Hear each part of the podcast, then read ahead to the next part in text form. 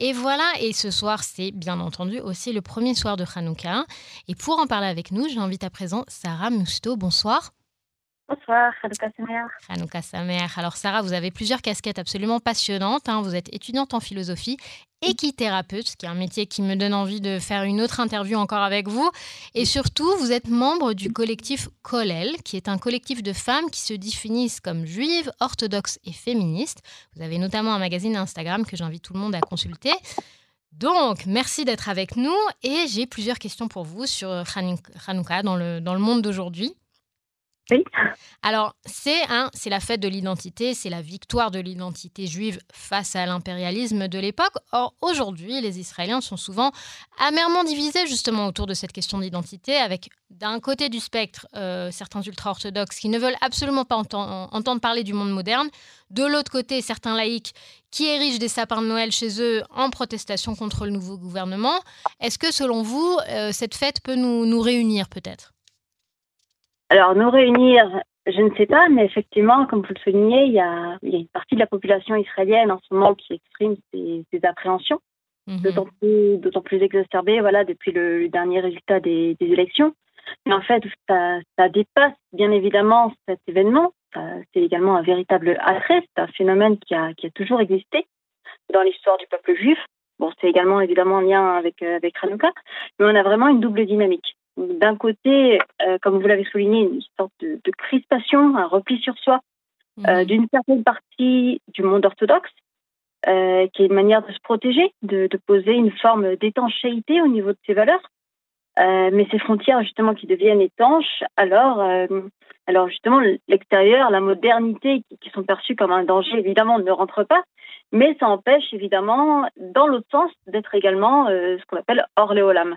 Et de l'autre côté, bah, vous avez donc euh, l'autre partie, une autre partie du monde, euh, du monde non religieux cette fois, qui, qui, lui aspire à cette modernité, plus largement à des, des valeurs universelles, à une pensée occidentale, pour mhm. schématiser un petit peu. Mhm.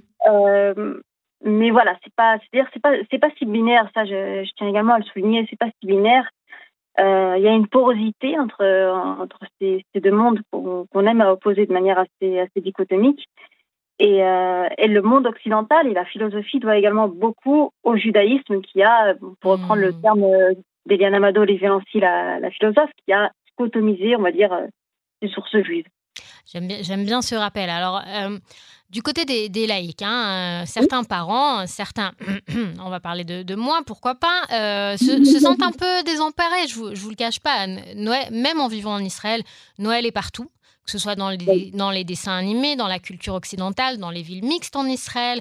Euh, et les décorations, elles sont magiques. Hein. Et comment, à votre avis, on peut arriver à transmettre la signification de Hanouka aux jeunes générations, alors que le judaïsme, traditionnellement peut-être, dites-moi si je me trompe, met moins l'accent sur l'esthétique, sur l'émerveillement que d'autres cultures?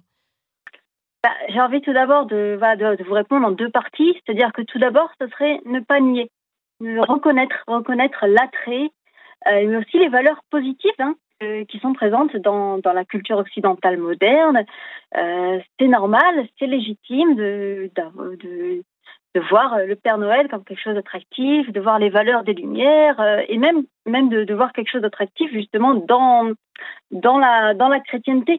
Et c'est mmh. quelque chose qu'une partie de la communauté juive a, un petit peu de mal à reconnaître. On l'a vu dernièrement avec toutes les, avec toutes les réactions. Voilà, exactement. Et on va dire que c'est certaines interactions, voilà, c'est dommage parce que parce que euh, ça provoque, on va dire, non seulement, nier cet attrait, c'est non seulement faux parce qu'il y a un véritable attrait, il y a, des vraies valeurs positives, mais également ça provoque l'effet inverse.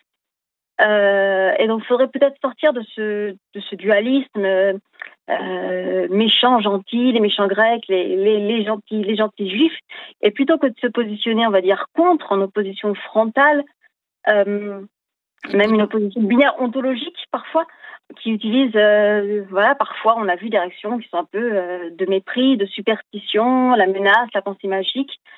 Faudrait peut-être au contraire renforcer l'attrait de notre propre tradition de Hanouka qui a, bon, parler des lumières de, enfin, que vous parlez des, des, guirlandes, tout ça de, Noël, mais, mais on va dire, j'ai envie de dire que dans notre tradition, on a aussi des choses sur Hanouka, c'est très sympathique. On a les lumières, les chants, les beignets, les toupies, les vacances, les cadeaux. Euh, vous avez l'histoire des Maccabies avec le petit côté astérix très sympathique, et puis euh, le petit côté féministe pour les valeurs progressistes euh, avec l'histoire de Judith, etc. En fait, j'ai envie de dire que il y a, y a à boire et à manger pour tout le monde. Pour tout le monde.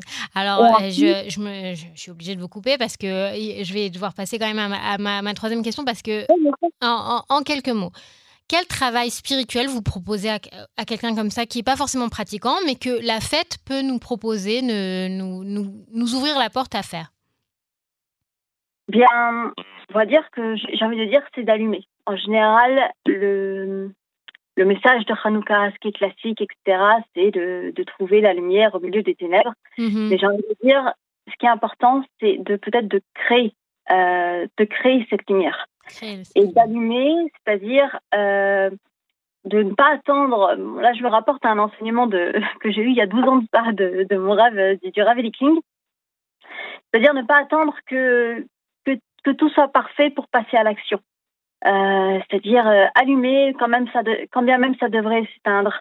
Commencer la révolte même si on est en minorité. C'est-à-dire prêter l'oreille à une sorte de, de sagesse qui n'est pas de l'ordre du logos de, de l'ordre de, de l'idée abstraite mais qui, qui peut se dévoiler en fait uniquement quand on passe à l'action bien concrète. Mmh. et c'est ça qui est, qui à mon sens qui est important dans le sens où il y a une sorte de voilà c'est un petit peu philosophique mais en fait c'est assez simple c'est un renversement dialectique. C'est-à-dire que plutôt que de voir euh, Hanouka en opposant, voilà, de manière euh, ontologique, assez binaire, les méchants, les gentils.